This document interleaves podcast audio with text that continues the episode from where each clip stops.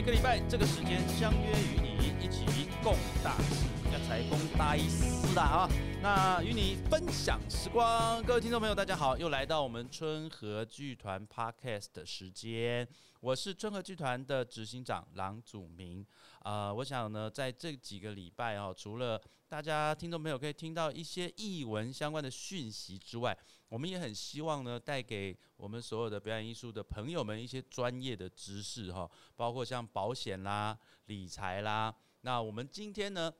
非常非常非常荣幸哈，能够邀请到这个著作权法呃，应该讲说制裁权的专家哈。我们今天邀请到的是我们正大这个法律系的教授，也是我们正大 EMBA 生医组的召集人哦，呃的我们的冯振宇冯教授，冯教授你好。各位观众朋友，大家好，狼哥好。哎呀，这教授，你叫我狼哥，这样我会折寿啊。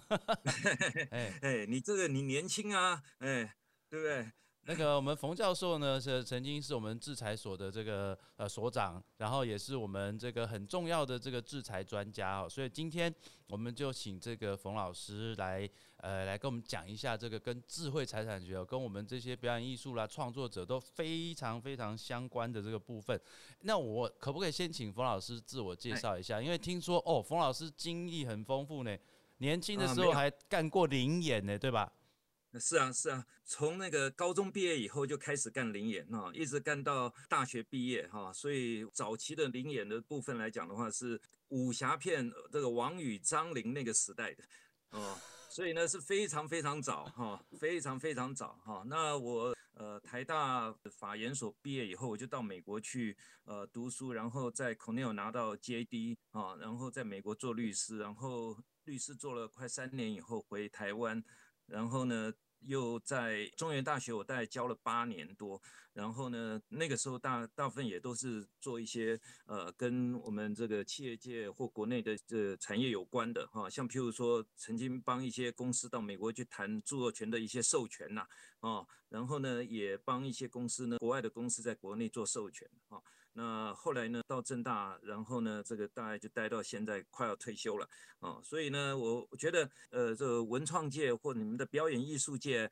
还是有点关系哈，因为我以前这个呃也做过记者哈，我在《工商时报》做了大概两年的记者，然后呢也在杂志社、也在那个出版社都做过编辑哈，所以我觉得呃跟大家呃这个文创界应该应该也算是蛮有缘的。好，真的呃，因为我知道冯老师是这方面的专家了哈，因为可是。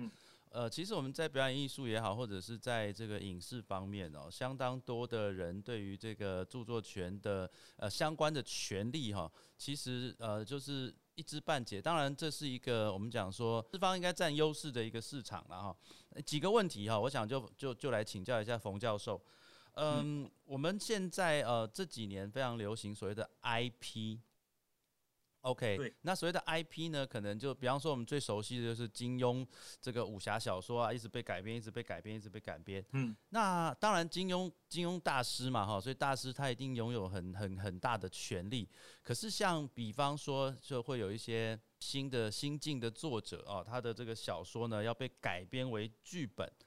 那这个部分小说作者本身他应该拥有什么样的权利，或者是什么样的是一个合理的状态？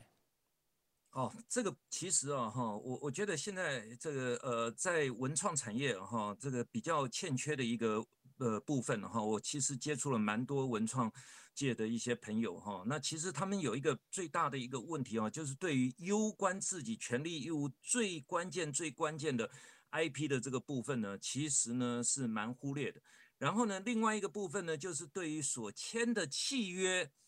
也是蛮忽略的。哦，那这两块呢，其实事实上来讲的话呢，都会影响到所有文创业者啊，然后呢，文创人士的这个切身利益的关系哈，所以我觉得这个是一个非常关键的一件事情。而且呢，我们现在在谈哈，这个大家可以可能听到一个名词叫做原创 IP 啊，原创 IP，现在这种原创 IP 越来越。流行为什么呢？因为呢，智慧财产权特别在著作权法有一个非常重要的一个关键，就是创作保护主义，也就是说，谁创作的你根本不需要去登记哦，你就可以取得著作权。这个是一个我们所谓创作保护的一个原则，这个是在全世界都一样。所以呢，我们在谈文创的时候，不论你现在是小说、戏剧、舞蹈、音乐哦，其他各式各样的这些创作，基本上重点在哪里呢？你创作完成就取得著作权。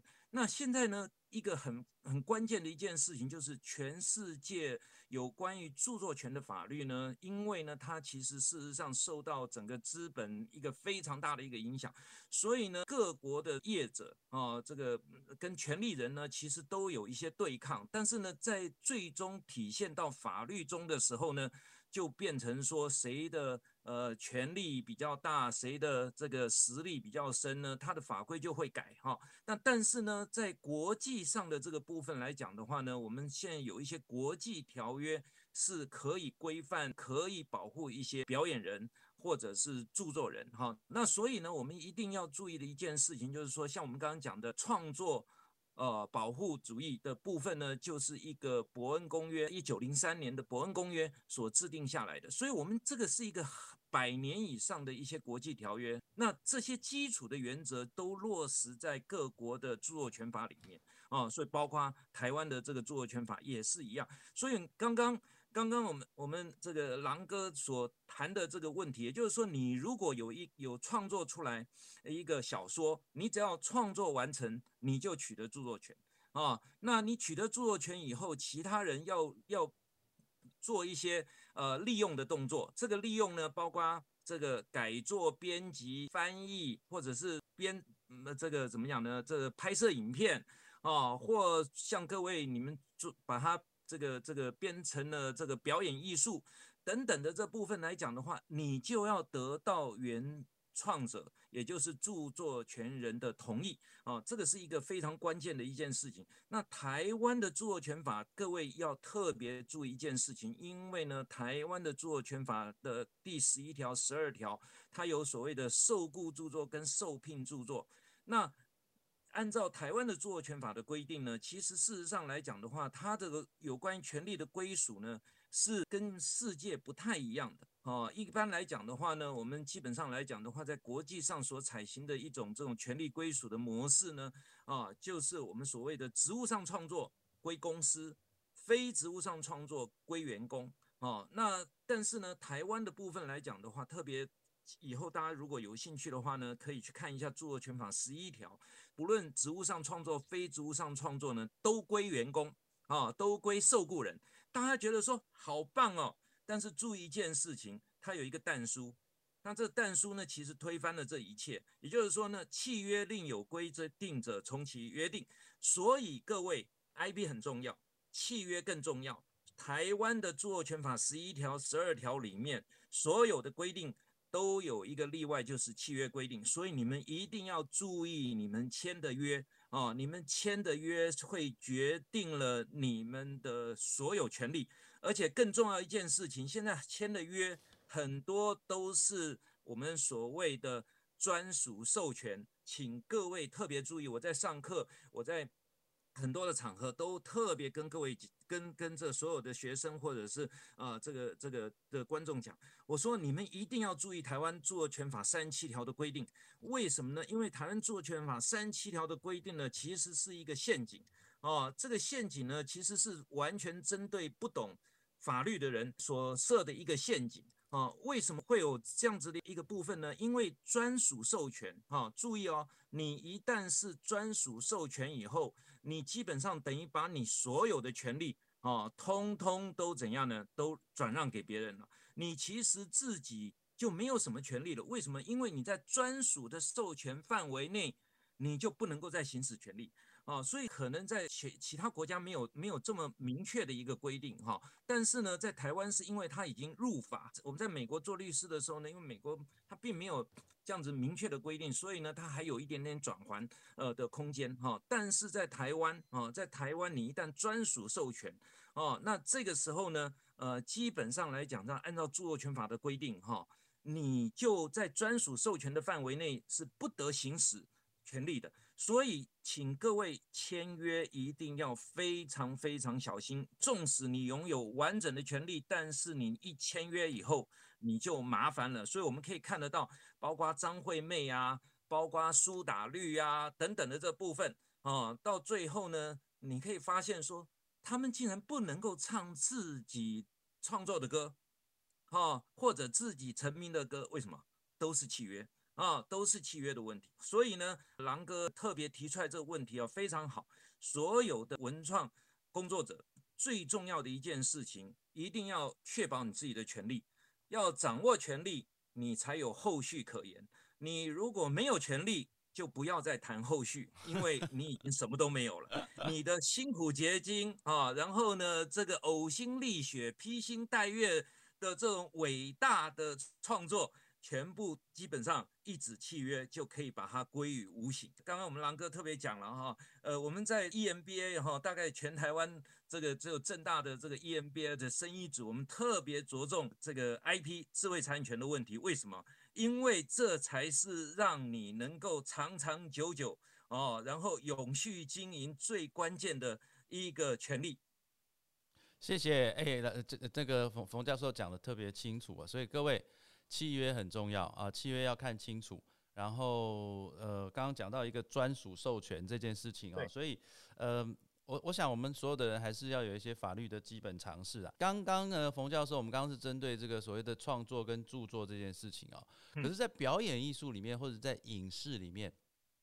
那有关于表演人、表演者，那他们的权利呢？比方说，举例来说啊，举例来说，像今年我们会发现很呃，因为疫情的关系。那有很多的这个剧团，他会把他们之前的演出拿出来线上放哦，虽然是免费的了哈，可是如果未来假设假设呢，我今天要把我们演出的这个作品要放到这个可能呃这个 Live TV 啦，或者是 KKTV 等等，它是一个所谓的呃售票型的这个网络上面的播出的话，那针对。这些参与演出的这些所有人，他们应该要注意什么，或者是说应该怎么样子签约会比较好？我们狼哥又问到一个核心的问题啊，就是哦哈，我们在整个著作权法里面啊哈，对于创作人的保护是非常的周到的哦。那基本上来讲的话，你如果是创作人，然后呢，你如果没有随便签约，把你的权利啊哈就这样子全部都卖断的话。基本上来讲的话呢，你可以掌控一切的权利哈，但是呢，表演人就很辛苦了哈。表演人为什么很辛苦呢？因为哦哈，表演人哦哈，很多这个过去哦哈有一个错误的观念，认为说表演人是依据别人的创作去做表演啊，所以呢，你你你这个譬如说呃歌手他是。他是按照别人的这个创作的词曲啊，然后呢，这个歌的旋律，然后呢去去演唱啊，像像你们这个剧团去演出是别人写的剧本，然后你们按照剧本去演，所以呢，这个基本上来讲的话，创作的程度是比较低。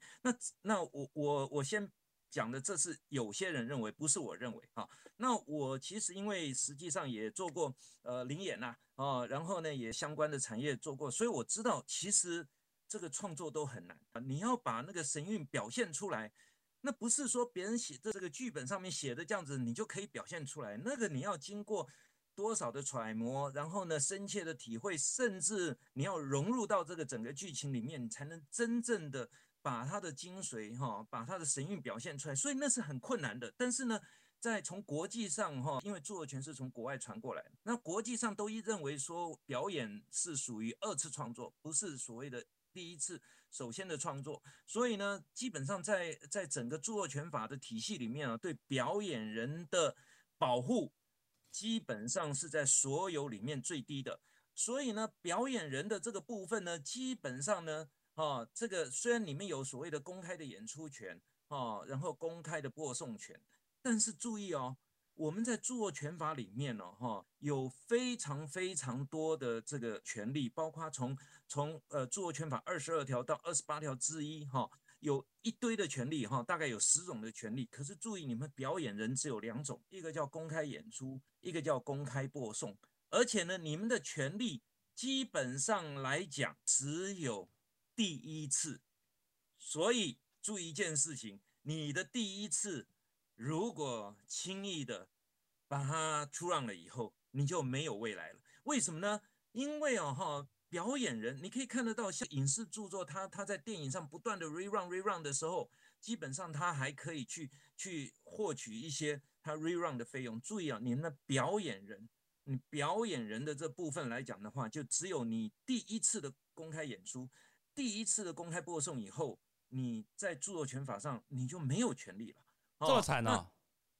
对，除非你是录音著作。像像这个那一页我们说相声的，这变成录音著作。像我们现在 pod podcast，我们是录音著作。录音著作的部分来讲的话，稍微多一点哦。你们表演人的这表演的这部分是最低哈，然后再稍微高一点的这啊，录音著作的部分呢，有还有还有所谓的公开传传输权，还有散布权，还有出租权等等哈。当然，公开传输权对对于像。像刚刚狼哥讲说，你要放到 Podcast 的上面，啊，Podcast 上面的部分，你只要透过网络的，就叫做公开传输权，就叫公开传输。可是你刚刚讲说，哎，那那我们表演人，我们表演呢，然后放在放在网络上，那不是也就公开传输权吗？对不起，你们表演人的权利只有限于第一次，只有公开演出权跟公开播送权。所以呢。诶我刚讲那是表演人，就是就你的表演本身而言，那你把它录成了那个 video 以后，啊，那个那个就那个就变成一个我们叫做视听著作了。所以视听著作是由视听著作的制作人，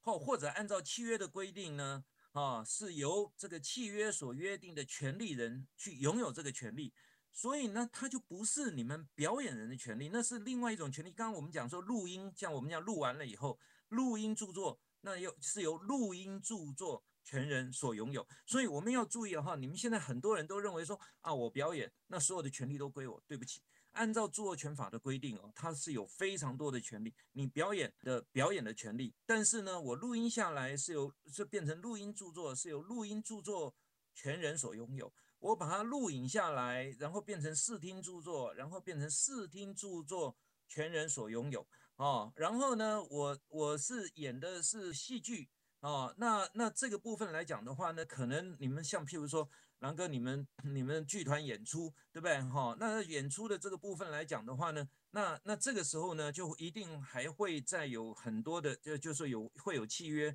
啊。就因为为什么一个一个表演，你不只有演员呐？你还有一堆的东西啊，像我们以前灵演的部分来讲的话，呃，虽然只是躺在那边或做路人甲、路人乙，但是问题是说有主角啊，但是主角的部分来讲的话，其实还有什么？还有道具啊，哦，还要有背景啊，还要有配音啊，还要有服装啊，还有的一堆的这个部分，所以它一定会有一个呃，针对整个的表演的这个部分呢，还是会有一份约，那这个约就会决定你所有的权利啊，所以我们在谈。表演人，那只是你本身表演的权利哦。那但是问题是说呢，你其他的这个部分，你把你的表演整合到其他的里面去啊，譬如说整整合到录音，整合到这个视听啊，整合到电影，整合到电视，整合到等等里面。那那那个那个部分，那是另外一种权利，所以它是阶层性的哦，它是阶层性的，所以你不是说。你的权利就可以无限的扩大，而是你的权利的这部分来讲，因为你在整个成果里面，你可能只是一一小部分，那这一小部分的部分来讲的话，你可能就不见得能够 cover 全部。所以呢，我们可以看到，纵使如张惠妹，纵使如苏打绿，他们很有名的啊，那那基本上来讲的话，他们也没办法啊，因为为什么？因为因为因为纵使你你去表演，你去创作，但是你有经纪人。那经纪人的这个部分来讲，用契约来限制，所以呢，我们刚刚讲 IP 是 IP，契约又是另外一回事，所以这两个部分都是非常重要。所以你在谈 IP 的部分，那是一回事，那是著作权的归属。但是呢，著作权法都准许你用契约的方式去把 IP 做移转啊，所以呢，就又又另外会有一个契约的问题。所以这两个我一直在讲，所以我在上课的时候一直在谈 IP 加 contract 啊，也就是说你你不能够把智慧财产权。单独抽出来，然后呢来看，因为呢你不可能没有契约，但是呢透过契约的方式，你可能没有办法拥有 IP。所以蔡依林最厉害了，为什么？因为蔡依林她早期的时候跟她的经纪人闹闹了合约纠纷、合约的问题，结果到后来她怎么样呢？到后来呢，她就开一个经纪公司，老爸开哦，对不对？那老爸开，然后呢，肥水不落外人田，又又能够保护他的权利，对不对？所以你可以看他的他的收益就就是大幅的增加。所以像像像我们狼哥刚刚讲的哈，也就是说你表演啊，然后呢你有创作，那你创作是回事，然后呢这个部分就会牵涉到其他一堆的权利。所以我们在著作权法从从二十二条以下。啊，我们就会有非常非常多的不同的权利，你们一定要特别注意哈，你们一定要特别注意，就是不同的权利有不同的权利人。像我们最简单的一件事情，就是说我们我们假设现在 Podcast 推出，我们这样这样 broadcast 出去。那这个权利人的这个部分来讲的话，啊，那基本上来讲就叫录音著作的权利人。那录音著作权利人，如果你上网去听，那都注意这个叫做公开传输权。你如果把它 download，那叫对不起，那叫做重置权啊。那我如果透过一般的这个这个呃，就是音箱啦，或者是收音机啦，把它播出来，那叫公公开播放权。所以它有。很多不同的权利，然后有不同的人，然后通通都可以用契约去把它去重新的这个分配，因为透过契约去移转等等。所以，真正最重要一件事情就是大家真的要有一点我们所说的 IP 的观念。但是有 IP 的观念还不够，你一定要还要同时要注意契约。所以刚刚像像你们讲的，说我现在演出以后也是常态了，那放到网络上。那放到网络上，那就要看演出以后那个那个那个权利到底是谁的。那那个权利人放到网络上，那他主动放到网络上，那那你等于是授权给别人去用啊？那这个部分基本上没有侵权。如果你没有权利，然后呢，你把你把你这个这个这个创作完成的，不论是录音也罢，或者是录影也罢，然后放到网络上，那你就构成侵权了。所以这些东西都是很很麻烦的一件事情，要小心。而且著作权因为有刑责，我在上课的时候一再跟各各跟所有的学生讲，特别要注意著作权。在台湾专利可以不用管太多哦，虽然大家都 care 专利，但是我觉得那是错误。为什么专利没刑责？哦，专利在智慧财产权里面呢是唯一没有刑责的。著作权、商标权、营业秘密权都有刑责，而且著作权动不动就三年以下，很严重啊！所以大家一定要小心哈，一定要小心。哎，那呃，刚刚那个老师有提到这个苏苏打绿的案例了哈，就是说前一阵子也判决啦。其实按照契约的精神，就是假设当时他们签的经纪约都是属于经纪经纪公司这边的话，那呃，我记得那时候官司打下来。苏打绿好像赢了耶，因为啊，契约的部分，其实我刚刚讲说，像蔡依林她最早的那个经纪约的部分，她也没打赢啊，她那被判判赔九百万啊，九百万后来是怎样？后来她跳到跳到另外一家呃经纪公司，别人帮她付啊，哦，那当然就是要看你实际的情况，然后看法官，因为哦，台湾的这部分来讲，它比较难去判断它一个。这个这个这个呃，就延续性哈，所以呢，因为每我们所谓的这个法院自由新政嘛，所以你可以看到，呃，像我上著作权的时候，我最喜欢怎样呢？就拿两个事实类似的判决，然后呢，结果判决结果是完全不同的啊啊，所以呢，就看媒体哈，看这个各方的重视，所以所以你不能够用某一个案子然后去去判断哈。那但是呢，我我还是建议大家。要有一个这个呃自我的意识，就是说你要了解一下啊，这个法到底规定什么？你了解以后，你才能去掌握你的权利，然后再再进一步去利用啊，这个才是真正的关键，而不是说通通丢给别人。那通通丢给别人的话，你是完全没办法呃这保护你自己的权利的。那我们现在因为我们国际交流也还蛮频繁的啊，比方说像假设我们今天邀请了这个国外的团队。啊，或者是国外的这个演出来台湾的话，那他们的所谓的著作相关的权利是以他们国家为主，还是以台湾的法律为主？呃，其实又是契约的问题。为什么呢？因为因为其实你邀别人来的时候，你一定会跟他签约。对，其实哦哈，如果如果他 bargaining power 强的话，他会要求所有的权利都归他。哦，你基本上就是只有只有安排场地、安排其他的部分，没有权利。啊，所以这个部分来讲的话，就是你的你的实力强弱，所以它这个部分不是不是说适用国外法或者是国内法，为什么？因为你透过契约，你可以改变适用法律，你们你们知道吗？你透过这个法律的部分来讲的话，你不见得说说一定是在台湾我就适用台湾法哦。像我常常在上课的时候，有特别是法学院的学生开玩笑讲，我说哦，我说你们在台湾呢读读了四年的法律系，啊，或者再再继续读，再读四年的研究所，甚至呢再继续读，再读四年的博士，十二年，我跟你讲哈，你如果没有谈判的实力哦哈，一个条文就把你哦该瓜蛋上。为什么？因为呢，通常所有的契约里面啊，都一定会有一个准据法跟管辖法院，所以呢，你实力强的这部分就很简单呢。这个适用哪一个法律的部分，那个是一个我们叫叫叫做我们所谓的呃这个这个选法啊，选择法律的一个问题。这个法律的问题可以透过契约去规定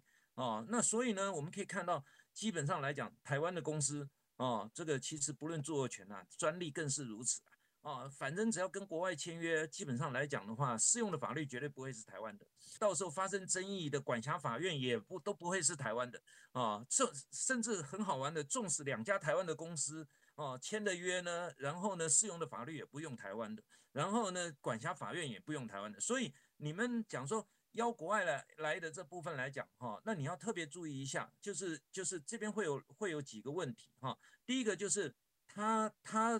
来台湾所做的表演，那个表演的权利到底归谁啊？这是一个问题。然后呢，另外一个问题就是说，他表演，然后呢，用了一些影视用的音乐的这个部分，那这个基本上来讲的话，台湾法可能没办法管。为什么？因为国外的这个这个团体嘛，他他大概都是用国外的影视或国外的音乐哦，除非偶尔，除非偶尔客串一下。哦，然后来一首的茉莉香啊，哦，这个这个，台湾四季，这个对啊，或等等的这茉莉花了啊，或台湾的月亮代表我的心等等这种台湾脍炙人口的歌，应景的歌哦，那那你对茉莉花啦，或者是月亮代表我的心，你可能要去找一些中介团体，台湾的中介团体哦，因为你是表演嘛，所以像譬如说呃这个 Muse 啊。或者是阿口等等啊，反正看看到底是哪一个集管团体哈拥有这个歌的权利。但是注意哦，那个你如果是使用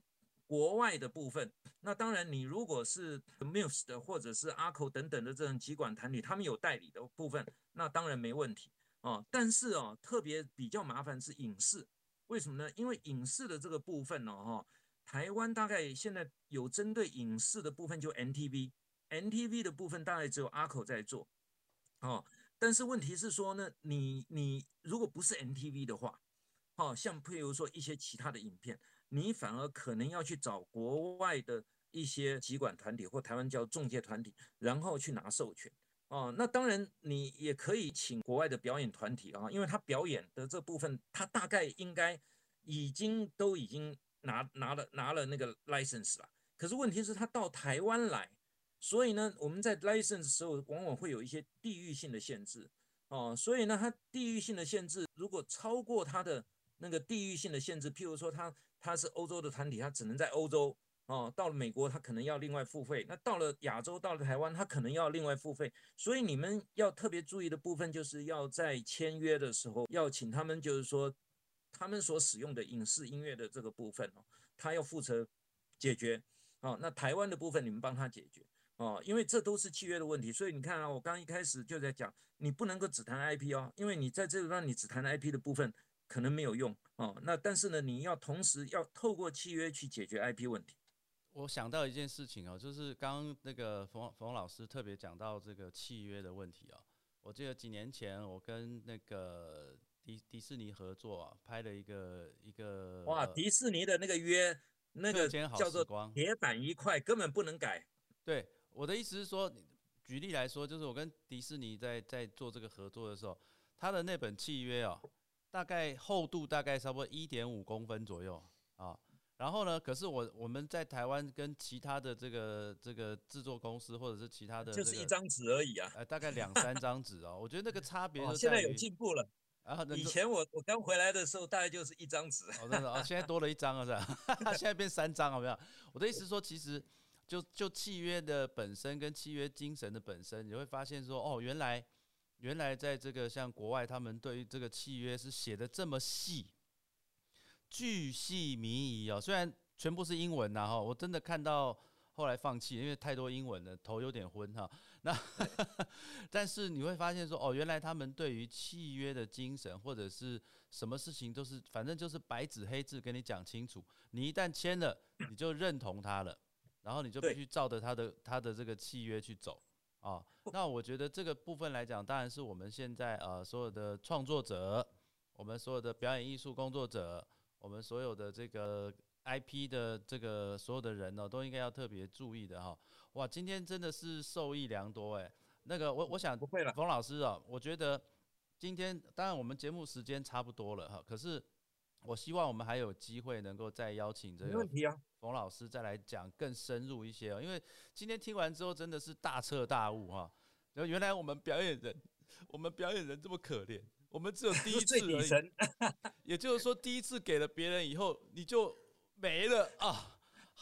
是不是觉得？有点辛苦啊，但是我想，可是大，但是国外的一些这个，我们讲说，我们讲大腕儿或者是知名的演员，其实他们自己在签约，他们都会做一些备注的条款啦。那这个就是所谓的契约精神。因为假设我们著作权法上面规定说，我们第一次，我们只有第一次的权利。可是像有一些呃比较资深的，比方说我我曾经跟某个资深的演员签的合约的时候，他就他就要加一个附约，